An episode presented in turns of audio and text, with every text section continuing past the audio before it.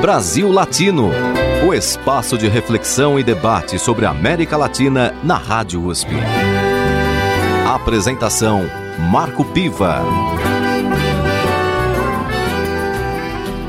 Olá, amigos e amigas do Brasil Latino, o programa que aproxima o Brasil da América Latina e a América Latina do Brasil. Toda segunda-feira, pela Rádio USP, você acompanha uma entrevista sobre temas de interesse do Brasil e do nosso continente. O nosso tema de hoje é Cuba e tem passado por algumas situações inusitadas do ponto de vista de sua agitação social. No dia 11 de julho, ocorreram manifestações no país, que foram amplamente noticiadas, e por isso mesmo nós temos aqui no Brasil Latino a presença do embaixador Pedro Mosson Barata, atualmente cônsul-geral de Cuba em São Paulo.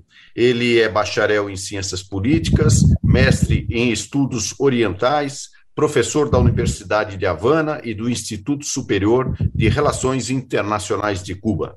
Também foi conselheiro político eh, da Embaixada da República de Cuba no Japão e também já passou por vários países na condição de embaixador. Bem-vindo ao Brasil Latino, embaixador Pedro Mosson. Eh, muchas gracias, Marco. Es una oportunidad eh, participar de este programa, definitivamente. Gracias. Bom, então vamos começar, embaixador, é, falando dos eventos mais recentes que aconteceram em Cuba. Como que o senhor avalia esta situação atual? Sí, mira, eh, había una propaganda enorme, como tú dices, se ha considerado eh, como algo inusitado, inusitado porque Cuba es un país tranquilo, estable, pacífico, y ahora se produjeron eh, incidentes no multitudinarios, con grupos limitados eh, de personas que, eh, que, se produjeron simultáneamente, lo que denuncia, eh, por supuesto, que hubo una, una coordinación que ha estado estimulada, detonada desde fuera de Cuba.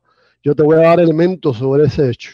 esos grupos han, estado, han tenido la siguiente conformación.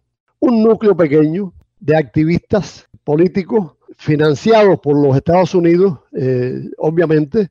Los Estados Unidos dedica miles de millones de dólares eh, a financiar la insubordinación en Cuba.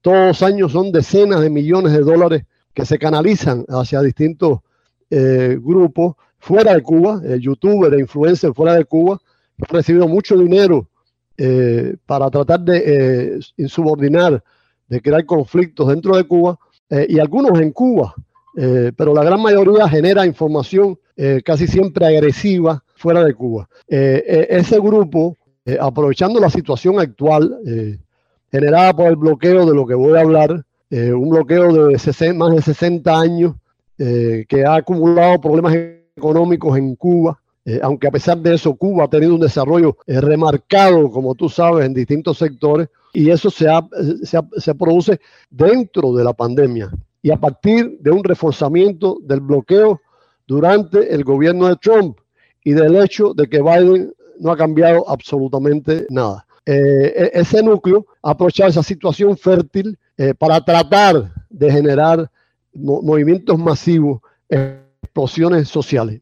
Lo que hicieron en esta ocasión fue movilizar a, a, a 100, 200, 300 eh, personas, sobre todo o principalmente en, en, San Antonio de los Baños, en La Habana, y movilizaron a gente ingenua que no sabe lo que está pasando, y movilizaron también a gente revolucionaria, porque las consignas que se utilizaron y los hashtags eh, de lo que te voy a hablar decían SOS eh, Cuba, como a, para ayudar a Cuba, eh, e intervención humanitaria, que mucha gente no sabe lo que es una intervención humanitaria de Estados Unidos, piensan que es ayuda, etcétera, sobre todo a partir eh, de un rebrote de la, de pandemia en una de las provincias, la provincia de, de Matanza, que es colindante eh, con La Habana hacia el, occidente. Eh, las causas, esencialmente esas, te repito, el bloqueo reforzado, acumulado y reforzado eh, durante la, pandemia.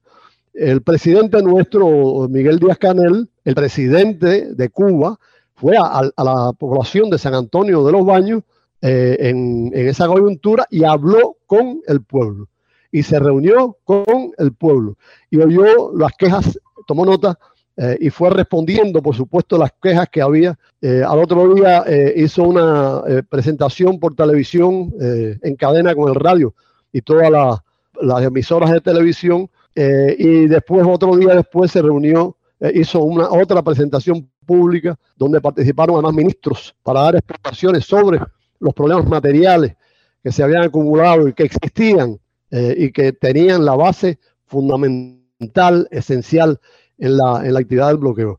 Eh, ahí la población eh, eh, protestó por algunas cosas ante, el, ante el presidente, que fue el presidente fue al lugar. Yo quisiera saber en qué otros países se suceden cosas como esta. Y eso me recuerda a mí a lo que hizo Fidel en el 94 cuando hubo un pequeño brote en el malecón de La Habana, también de gente insubordinada eh, y Fidel fue al lugar y, al final los que estaban ahí acabaron aplaudiendo a, Fidel. No sé si conoces eso, pero ese es un capítulo interesante. Eh, Díaz Canel hizo lo mismo y oyó a las personas. Los, argumentos eran, uno, dificultades para obtener, para conseguir la comida. Hay colas, etcétera, etcétera. Eh, que no es que no haya comida, la hay, no suficiente, sin duda, no abundante, sin duda. Eh, pero en Cuba nadie pasa hambre y nadie se muere de hambre y los niños eh, están nutridos, cosa que reconoce eh, la UNICEF. Pero hay dificultades, es, es, complicado, hay que hacer cola, sobre todo en el periodo de la pandemia, que es, que es peligroso porque, porque los insumos de alimentos eh, se, han, se han limitado. Más una cuestión. Eh, usted dijo que el presidente Miguel Díaz Canel se fue al pueblo para hablar con el pueblo y, saber lo que estaba pasando ahí, me imagino, ¿no? Pero esto es lo que estaba pasando y que generó la insatisfacción ahí en San Antonio de los baños ya no era del conocimiento del gobierno. Bueno, no sé, yo pienso que no, yo pienso que fue una cosa manejada, eh, sobre todo desde afuera, provocado, provocada. Si tú sigues a los youtubers que viven eh, y trabajan dentro de Estados Unidos, te darás cuenta de que continuamente están eh, tratando de provocar incidentes y conflictos en Cuba. obviamente, no, no, por supuesto, no hubo represión, la gente salió, hubo protesta y, el presidente fue al lugar y a, a los ciudadanos que plantearon ese problema con la alimentación, la dificultad de obtener los alimentos. Plantearon además los problemas con la electricidad, los apagones que se han sucedido. Eh, estuvieron bajo control mucho tiempo, a pesar del bloqueo y del bloqueo del petróleo, eh, que por supuesto en Cuba un apagón es terrible porque Cuba es un país en verano. ¿eh? Calor, ¿no?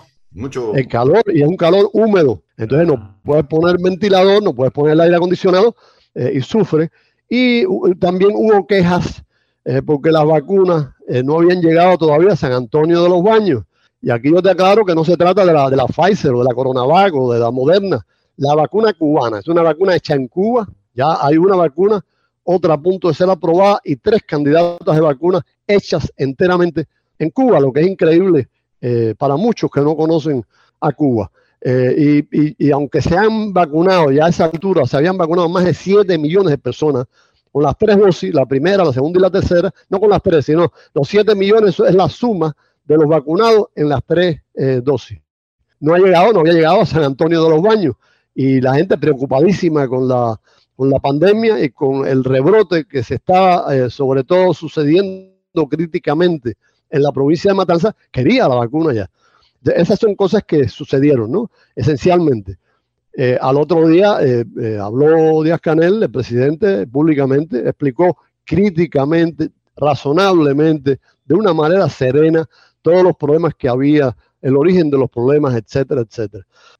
y después con los ministros hicieron un análisis en detalle de lo que pasaba con las plantas eléctricas, por qué había una planta eléctrica rota, las piezas que faltaban y las dificultades para obtenerlas dentro del bloqueo, los problemas con el petróleo, y además dieron entonces información sobre eh, las fechas próximas eh, para que se recuperara la electricidad.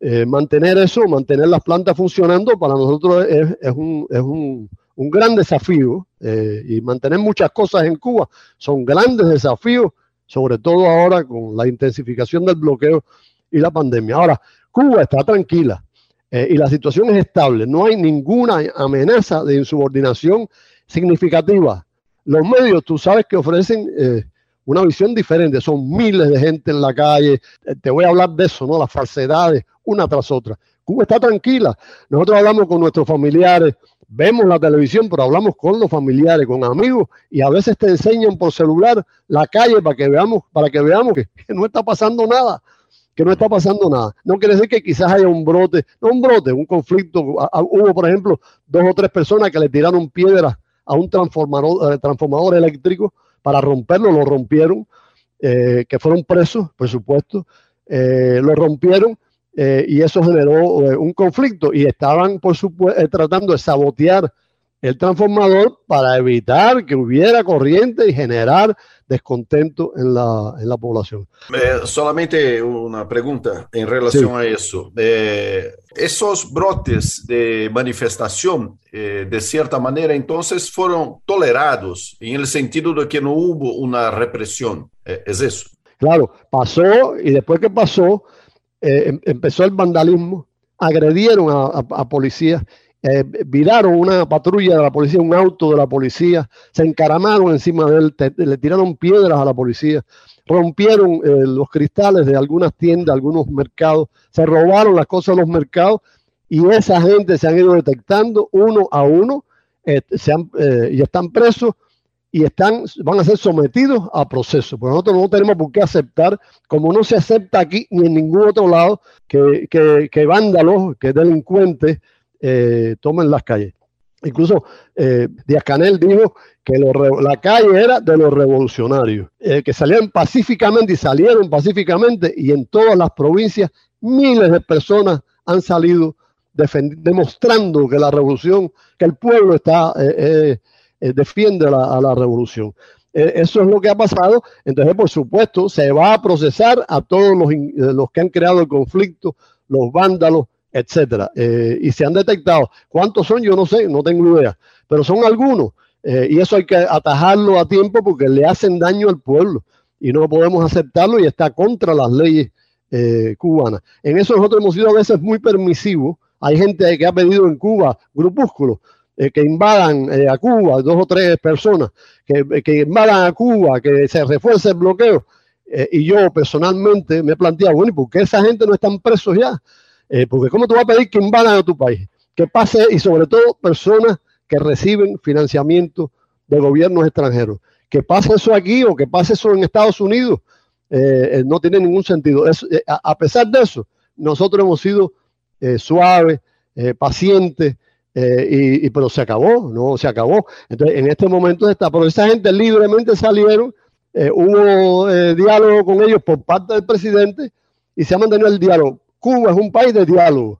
Vamos agora a encerrar este primeiro bloco da nossa conversa. Estou conversando com o embaixador Pedro Mosson Barata, que é cônsul-geral de Cuba em São Paulo.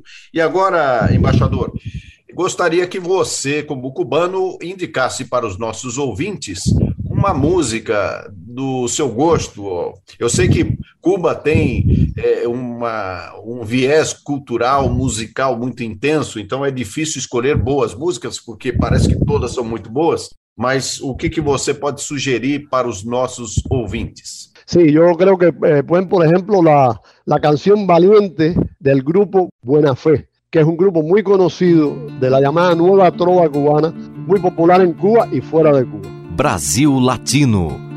Antes que todo fuera himnos y antes que todo sea negociaciones, hay un preludio espeso, desafinado, altísimos silencios de sin razones y el miedo va goteando de los valientes. Antes que los sudores y que la sangre el instinto genuino que ya le advierte permutar de destino se le hizo tarde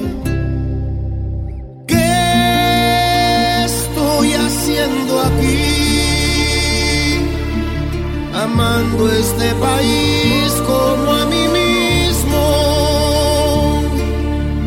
No no hay heroísmo.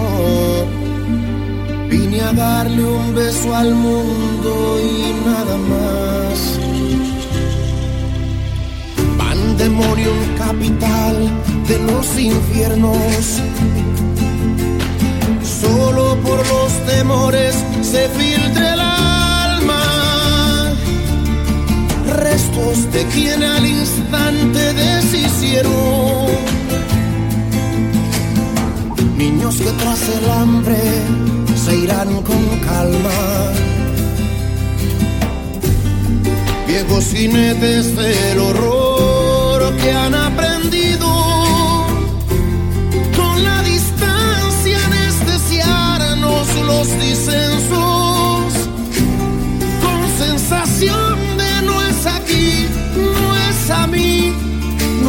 los míos cabalgan sobre nuestro tedio.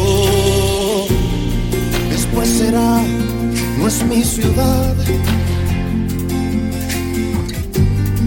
Luego será, no son mis hijos. Somos la misma humanidad. Todos frente al mismo acertijo.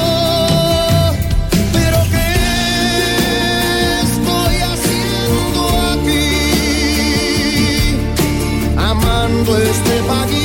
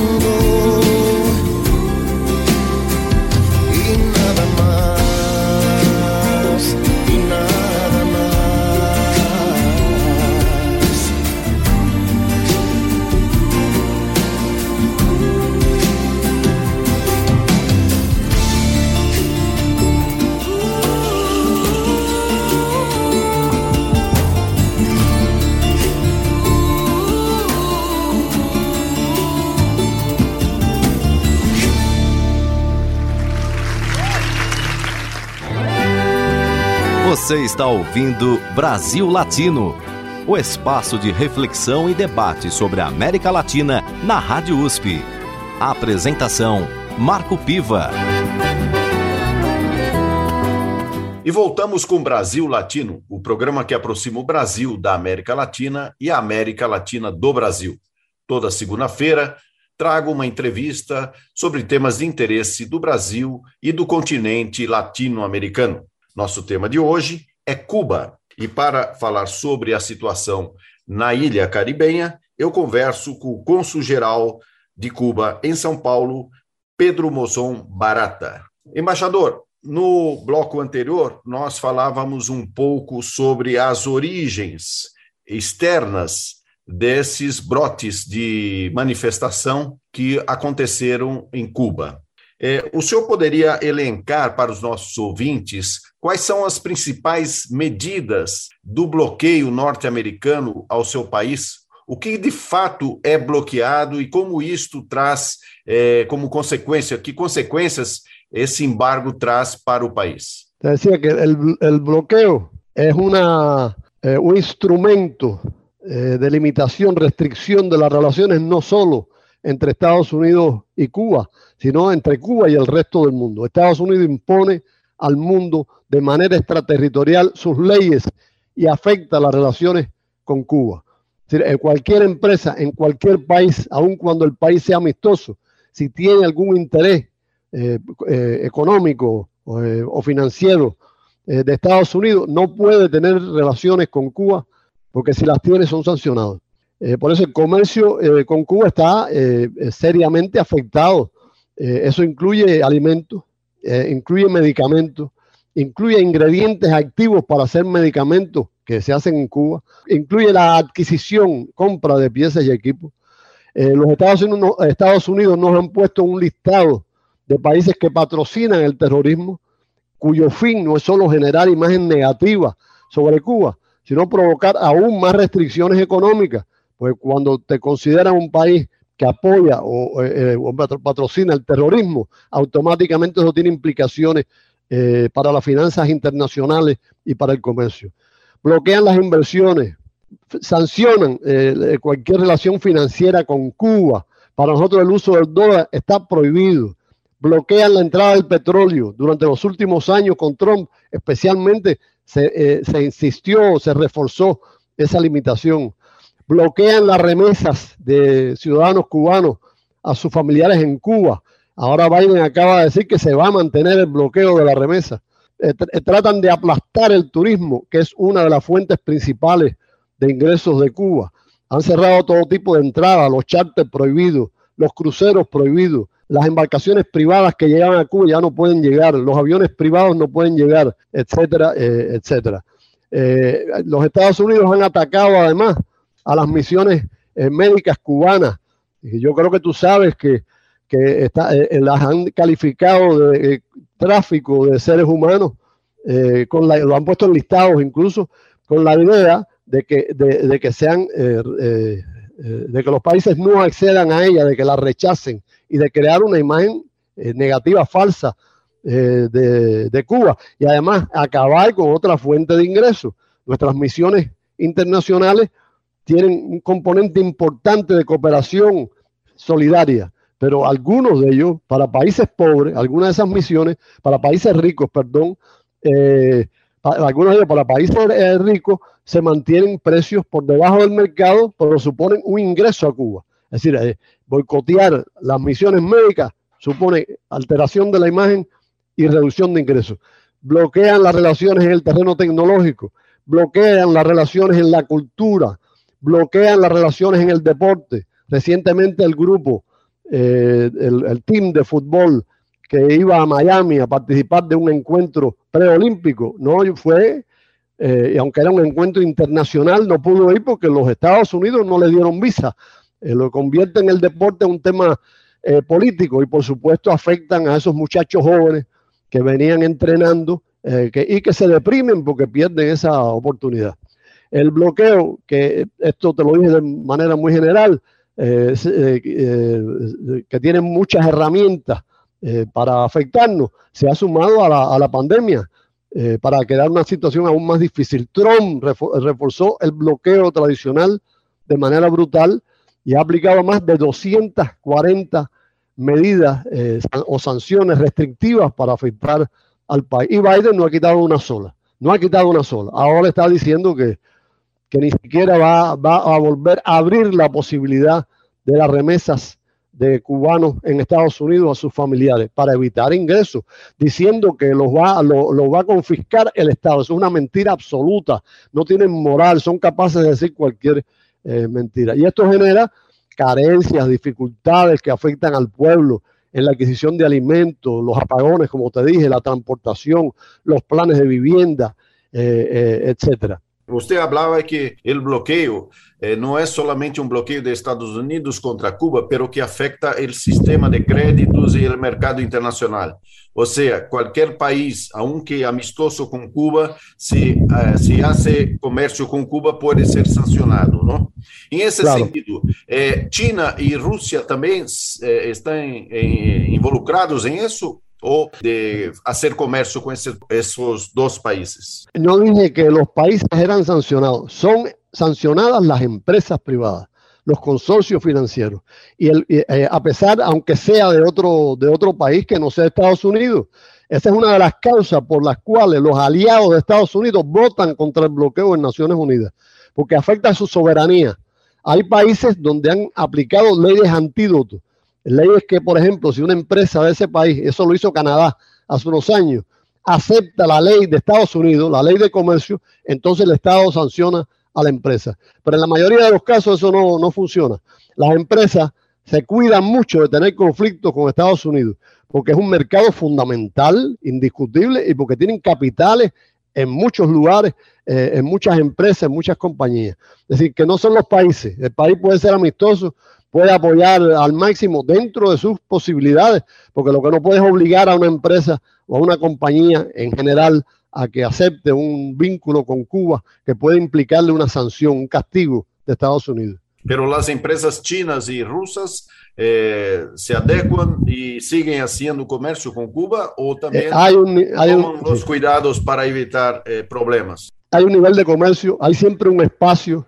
Por ejemplo, los hoteles Meliá han renunciado al mercado de Estados Unidos, han sido hasta demandados, etcétera, para presionarlo, pero los hoteles Meliá han tenido, eh, han mantenido la relación con, con Cuba. Pero eso afecta, sí afecta a entidades empresariales de países como China y como Rusia y cualquier otro país. Tienen que tener en cuenta, las empresas privadas, tienen que tener en cuenta que el bloqueo puede generarles conflictos económicos.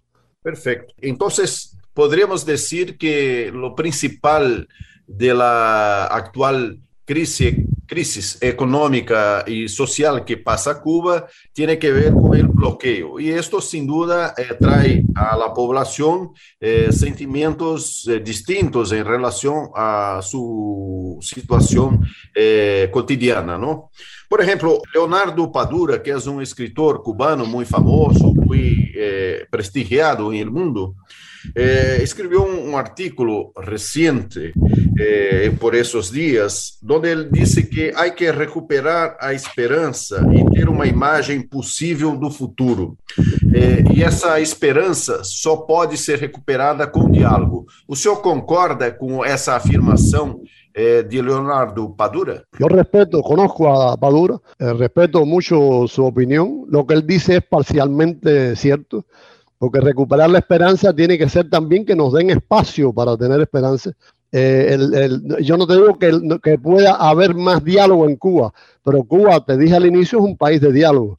Eh, eh, lo que hizo el, presidente es diálogo cuando fue a San Antonio de los Baños. La constitución cubana se llevó a referendo. Ninguna constitución en el mundo se lleva al referendo. Todas las medidas económicas que se han tomado desde hace años se llevan a referendo y eso es diálogo. En Cuba existen muchas organizaciones sociales eh, y políticas de masa eh, que, son eh, centros para el diálogo. Lo que no quiere decir que no se puede incrementar, que hay que incrementarlo, que nos lo hemos propuesto. Pero la, la presión por el diálogo a veces viene por las insatisfacciones que en ocasiones tienen una difícil solución. Esa es la realidad. Y lo que una cosa que tengo que aclararte que a pesar de las dificultades que afectan a todo el mundo en Cuba, que son muy serias, que afectan a mi, a mi familia, también el pueblo cubano es un pueblo revolucionario. Cuando se trata de escoger, escogen a la revolución aún con los trabajos que se está generando por el bloqueo, porque el bloqueo lo que tiende es a eso, eh, crear malestar en el pueblo para que el pueblo se revele y acaben con el gobierno. Llevan 60, más de 60 años intentando lograr eso y nunca lo han logrado. Ahora eh, lo- tratando de lograr con, con Girón también, con la reiteración del bloqueo, con Trump, y ahora han creado este incidente eh, que sobre todo eh, lo que se propone es crear una imagen virtual muy negativa de Cuba. Sí, queremos más diálogo, pero hay mucho más diálogo que en muchos países del mundo. Eh, piensa a ver si hay otro país donde pueda haber ese tipo de comunicación masiva con el pueblo. Sobre esse mal-estar é, que a situação gera no país, é, isto poderia indicar o quê? Que é necessário fazer readequações no modelo ou significa que é necessário mudar o sistema? Eh, la constitución del 86, del, perdón, del 2019, la última, la gente aprobó el socialismo en Cuba. Bien, el socialismo y el papel del Partido Comunista están en la constitución y lo votó el 86% de las personas. 24 personas votaron, eh, eh, propusieron cambiar el sistema de millones de personas. Así que, olvídese, el cambio de sistema ni hablar. Nosotros estamos haciendo cambios para ser más eficientes sin ignorar el bloqueo. El bloqueo nunca podremos ignorarlo. Cuba ha vivido todo el tiempo eh, con bloqueo. Más del 70, el 80% de la población nació con una Cuba bloqueada. Entonces hay que, hay que trabajar, tratar de hacer los cambios económicos sin ignorar el bloqueo. Y eso pasó durante los 90 con el llamado periodo especial y está pasando ahora con el llamado ordenamiento. Tú no puedes dejar de tener en cuenta el bloqueo porque inunda al país económica, políticamente, socialmente. Eh, pero estamos haciendo cambios. Ha habido, por ejemplo, ha habido un, nivel de descentralización mayor en la agricultura y en los municipios. Estamos se ha, se ha abierto más las posibilidades para, para, para las entidades, empresas privadas y cooperativas. Eh, se están cambiando, se están generando nuevos estímulos para la empresa estatal. Es decir, se están haciendo cambios para ser más eficientes, para alcanzar toda la eficiencia posible eh, dentro de una situación tan difícil como é a del bloqueio. Embaixador, agora vou pedir novamente para que você indique para os nossos ouvintes uma canção é, do seu gosto, uma canção de Cuba, e que os nossos ouvintes possam usufruir é, desse cenário musical que Cuba sempre apresentou. Qual é a sua sugestão? Bueno, voy a hablar de una muy conocida por el mundo entero. Se llama Chan Chan, de Compay Segundo.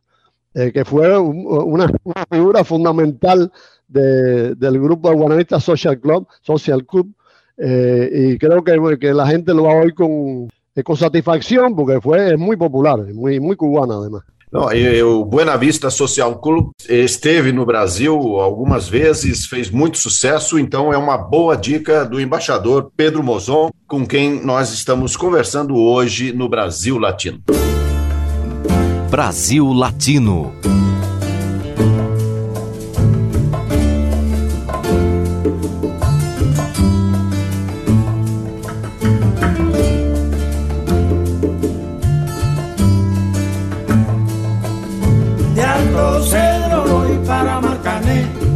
A Puerto voy para Mayarín.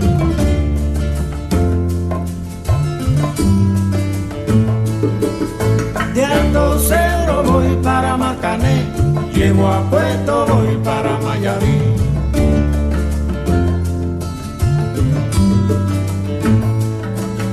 De Alto Cero voy para Marcané, llego a Puerto, voy para Mayarí.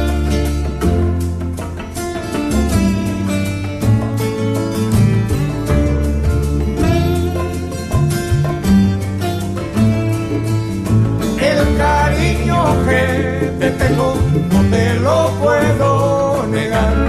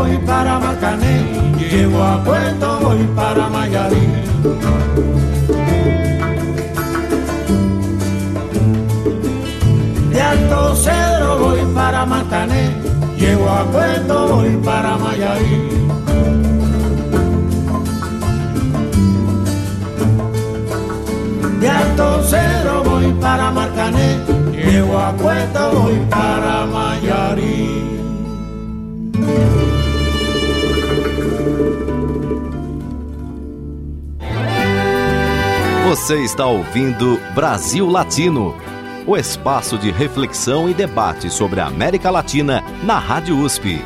A apresentação: Marco Piva. E voltamos com Brasil Latino, o programa que aproxima o Brasil da América Latina e a América Latina do Brasil.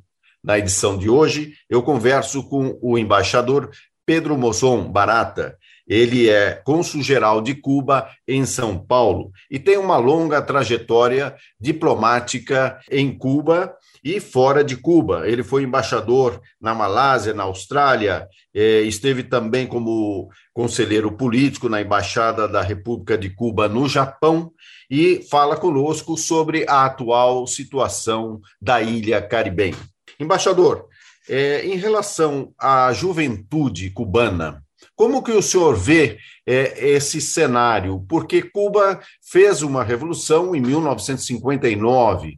Como o senhor mesmo disse no bloco anterior, é, muita gente não viveu aquele momento, ou seja, aquelas pessoas que viveram a revolução já estão mais, é, é mais velhas ou desapareceram ou, ou, faleceram, né? melhor dizendo. E é, esse sentimento revolucionário, como é que ele vai passando de geração em geração? La juventud cubana, la juventud es un objetivo eh, fundamental de, Cuba, de la política de Cuba, asegurar que, la, que haya continuidad. Eh, de hecho, el, gobierno de Cuba hoy en día, incluyendo al presidente, son nacieron después de la revolución y muchos de los ministros nacieron después de la revolución o al inicio, muy al inicio, eh, y el comité central, etcétera. Y cuando vas a las provincias igual en, las universidades, etcétera, eh, estamos trabajando. Hay muchas organizaciones que trabajan con los jóvenes en Cuba eh, y todos los medios insisten en que el cubano esté al tanto de lo que pasa en el extranjero. El cubano tiene cultura y tiene educación.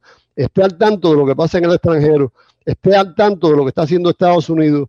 Sepa el riesgo que hay de que Cuba sea dominada de nuevo por los, eh, por los Estados Unidos esté al tanto de la historia de Cuba, se insiste mucho en la historia eh, de Cuba, que tenga mucha información, que esté al tanto del pensamiento de Fidel, eh, que fue un líder, es el líder de la revolución cubana, no, es, no está físicamente, pero sigue siendo el líder. Y, todo eso eh, genera, por supuesto, es un capital informativo y político que genera influencias positivas sobre la, la juventud, a pesar de la penetración enorme de los Estados Unidos en el ámbito cultural con el American Way of Life y el sueño americano, eh, etcétera, eso continuamente está bombardeando. Imagínate tú, eh, situaciones físicas malas en Cuba y de pronto una, un chalet, una casa preciosa en, Estados Unidos con un jardín muy lindo y un auto, etcétera. Eh, y eso entra por el, por el cine y por distintas vías. Bueno, nosotros estamos luchando contra eso. ¿Qué ventaja tenemos? Para lograr que la juventud eh, mantenga la continuidad, a pesar de que no haya vivido esa época. Tenemos, eh, los medios son estatales. Ahí no hay un consorcio privado que decida la política o que sea capaz de ser influenciado por los Estados Unidos. La educación es estatal. Las organizaciones juveniles, todas son revolucionarias, todas. No hay una organización que no sea revolucionaria. El partido está trabajando siempre sobre el tema de la juventud. En los congresos del partido, la juventud es un tema eh, fundamental con la idea esa. Eh, hay jóvenes eh, que, que, eh, que se desvinculan. Hay otros jóvenes que por razones económicas salen al extranjero porque la situación económica es difícil, con la idea de trabajar fuera e enviar remesas a Cuba. Los hay que son neutros, que no tienen ningún criterio político, y los hay revolucionarios. La inmensa minoría tienen un vínculo, tienen una, una afiliación política anticubana, la inmensa mayoría de los jóvenes que se, han ido. Y en Cuba hay, si tú ves las manifestaciones de apoyo a la revolución, muchos son jóvenes.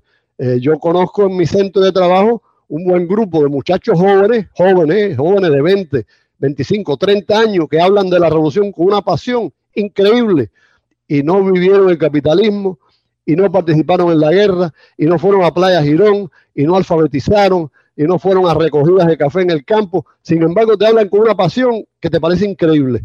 Eh, eso, sin duda, es reflejo de la educación eh, y demás. Y es un reto permanente, es un reto permanente, una, un desafío permanente, porque los Estados Unidos trabaja sobre la juventud.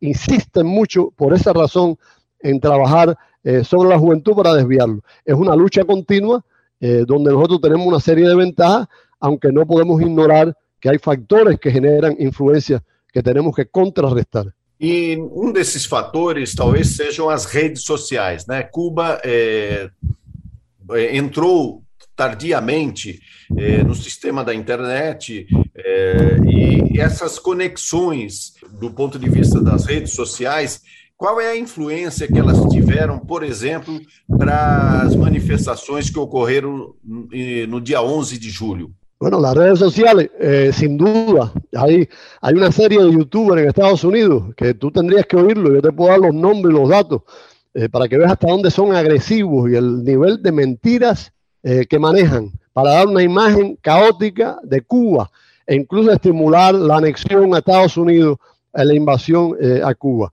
han afirmado, por ejemplo, ahora, y lo, lo insisten en eso, que hay una crisis sanitaria en Cuba porque se está produciendo en, Matanzas un brote, en una provincia. Pero Cuba está entre los mejores índices, indicadores con relación a la pandemia, control de la pandemia en el mundo entero. Sin embargo, te hablan de crisis eh, sanitaria. Magnifican esas manifestaciones de protesta que hubo, las convierten en grandes manifestaciones. Toman fotografías de manifestaciones en Egipto, por ejemplo, y dicen que es en La Habana. Toman eh, fotografías eh, utilizan fotografías de, eventos inmensos, eh, producto del, triunfo de un grupo de fútbol en otro país. Miles de gente aparecen y dicen que es Cuba.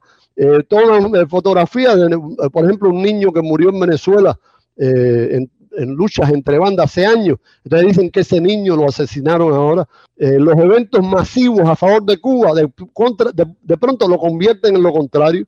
Tú lo detectas porque a veces aparece no solo la bandera cubana, sino banderas del 26 de julio, que es la bandera del ejército rebelde que encabezó Fidel, pero tratan de presentarlo como una, eh, eh, manifestación contra eh, a Cuba. Hablan de, desaparecidos y de asesinados en Cuba. Mentira, en Cuba eso no existe. En Cuba no hay represión. en Cuba no ha habido, lo que tú decías ahorita es insólito, lo que consideran insólito, porque Cuba siempre ha sido pacífico ha sido un país pacífico y las manifestaciones estas no se han producido a pesar de que el cubano es rebelde y es valiente y lo, demostró, lo ha demostrado en toda la historia, en Girón, en el triunfo de, la revolución, en la guerra en Angola, continuamente eh, los cubanos han demostrado el valor. Sin embargo, eh, mantienen la revolución, siguen apoyando la revolución. Si quisieran, si pensaran o si pensáramos que la revolución no sirve, sobra valor y rebeldía para acabar con la revolución, pero eso no sucede. Después de 60 años de, un, de una tortura sistemática de los Estados Unidos. Dan además la imagen, o quieren dar la imagen, de que hay un inminente, inminente desastre político en Cuba. Afirman, por ejemplo, han afirmado varias veces que el presidente entregó el poder y huyó de Cuba. Que Raúl Castro, que es uno de los líderes principales de la revolución con una historia tremenda, eh, huyó y está en un búnker en Venezuela y ponen hasta un avión eh, de, donde Raúl se baja en Venezuela, que fue una cumbre y eso lo ponen como si hubiera, si hubiera escapado de Cuba. Que en provincias eh, las masas han tomado el poder y han secuestrado al, secretario del partido, etcétera. Ese es el caso de, de Camagüey. Es, decir, es una mentira tras otra, es una manipulación enorme. Además, utilizan para eso algoritmos, algoritmos, utilizan las capacidades científicas, técnicas, cibernéticas de los Estados Unidos, las capacidades financieras que tienen los Estados Unidos para, multiplicar un mensaje un millón de veces y crear hashtags que engañen a la gente. Eh, eso eh, lo hacen eh, habitualmente y es un bombardeo peligroso, continuo han creado además redes, eh, la red eh, Avispa, lo que se llamó, para influir sobre la juventud. eh, a través de los celulares.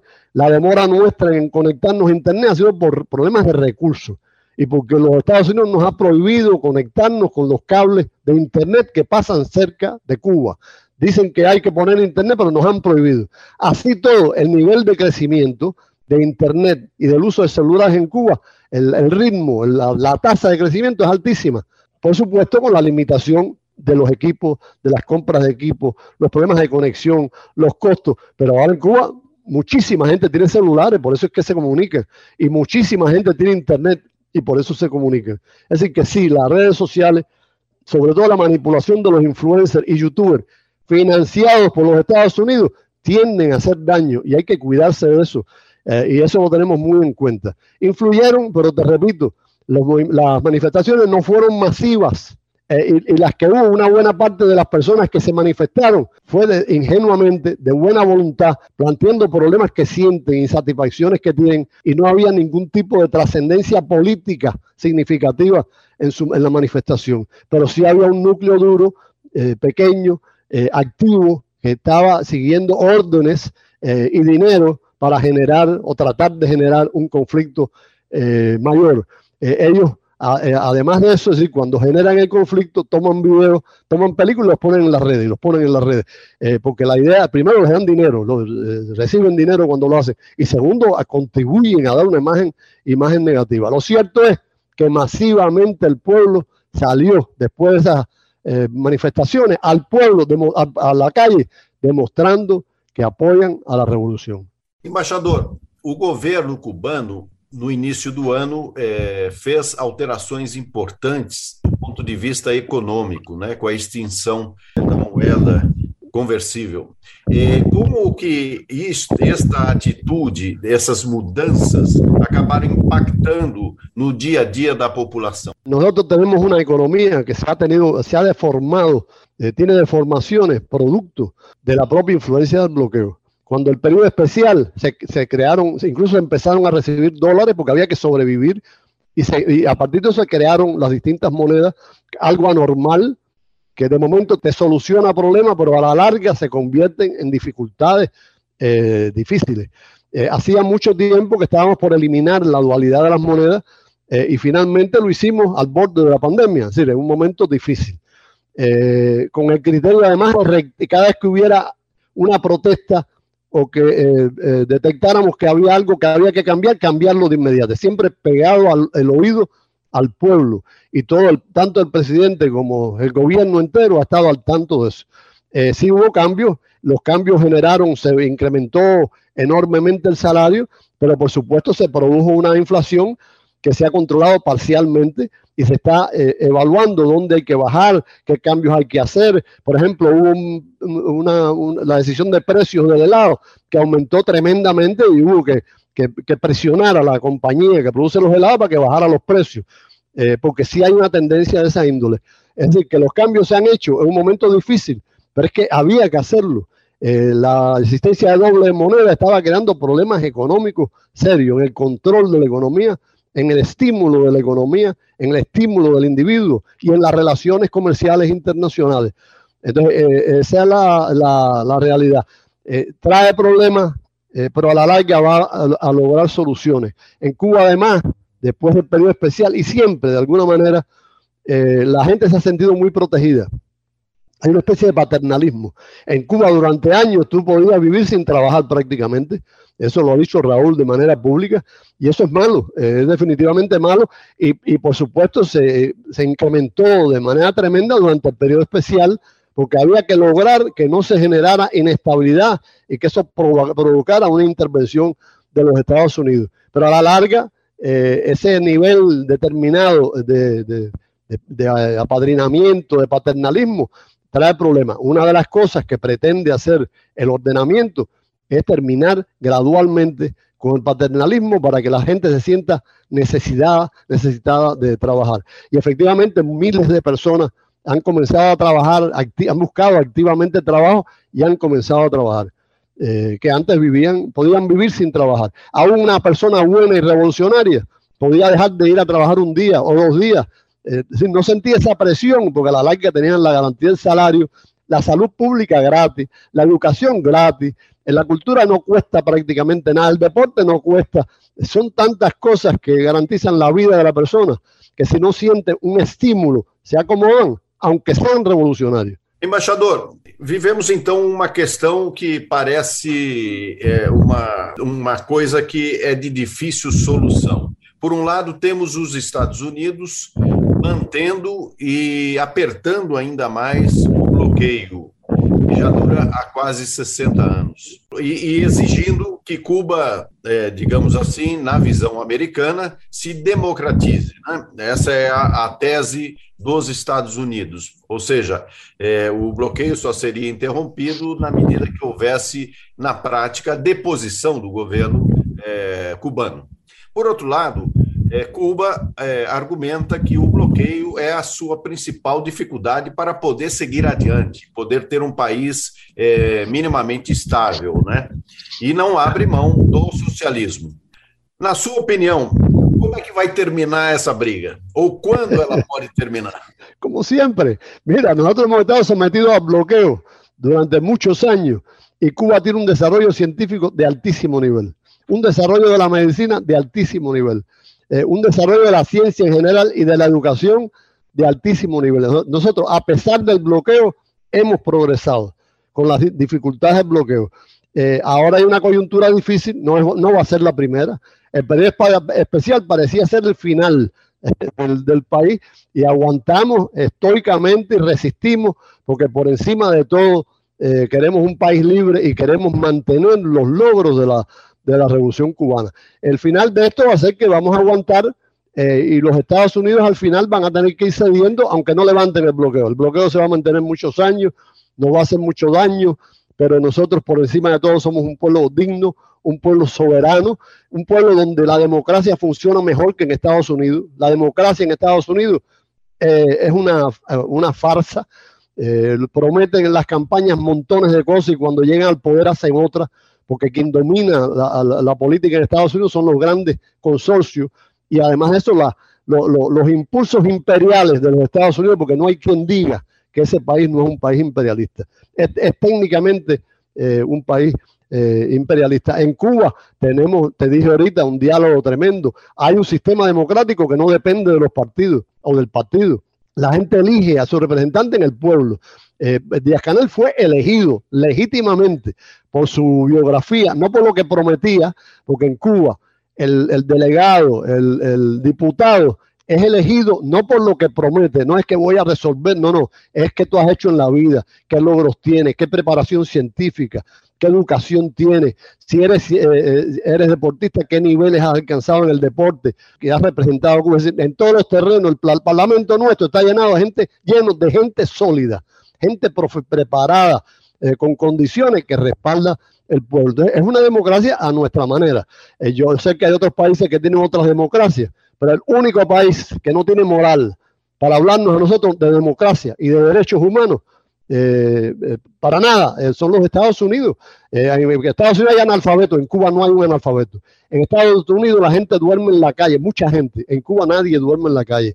En Estados Unidos hay niños que viven en la calle también y que no tienen educación. Hay inmigrantes que sufren eh, tremendamente. Tienen las drogas, consumen al país. En Cuba eso no sucede. Eh, en Cuba eh, la, droga no es un problema real. El feminicidio no es un problema real en Cuba tampoco. Es decir, en Cuba muchas de las males de Estados Unidos no existen en Cuba. En Cuba nadie va con un fusil y mata a 10 estudiantes. Eh, y, crea un conflicto de esa índole de manera regular. En, Estados Unidos es regular, porque la Asociación del Rifle asegura que todo el mundo pueda tener armas eh, y, por supuesto las películas de Hollywood y el nivel de educación del pueblo y de formación política y de cultura política no les permite racionalizar el, uso de armas, que además es peligroso. En Cuba no se puede tener armas. Eh, vaya, la gente tiene armas, el ejército, la policía, y tiene, el que además la policía no usa las armas, no, no anda con armas. Eh, y, además hay una cosa que se llama las milicias de tropas territoriales, que son los sucesores de, eh, de las milicias nacionales revolucionarias. En Cuba las milicias no son mafiosos, es otra cosa. Eh, y, y, nos entrenan y aprendemos a usarlo. Por eso invadir a Cuba es peligroso. porque todos vamos a coger las armas, que esa es otra demostración tremenda de democracia. Tú no le puedes entregar armas a un pueblo al que le tienes miedo, que está en contra tuya.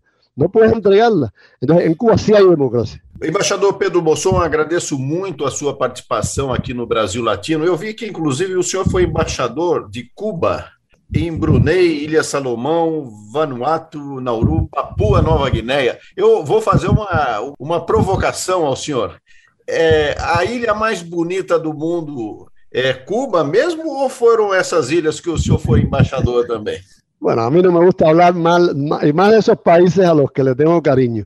Cuba es un país precioso, es un país tranquilo, que eso es otra cosa que tiene Cuba, seguro.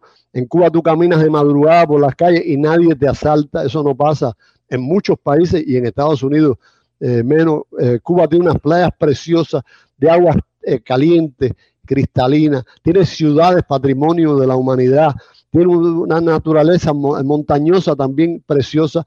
Eh, y el pueblo es muy simpático, como es el pueblo brasileño, nos gusta la música, nos gusta bailar. Eh, para mí, ¿qué te voy a decir? Yo me siento muy bien en Cuba, yo adoro a Cuba y extraño mucho las playas. En ninguno de esos países he visto playas. Eh, en Tailandia vi, en, en una embarcación y vi un pedacito de playa muy linda, transparente, pero un pedacito. ¿Entiendes? En Cuba son playas de 30 kilómetros, 20 kilómetros, arena blanca, cristalina.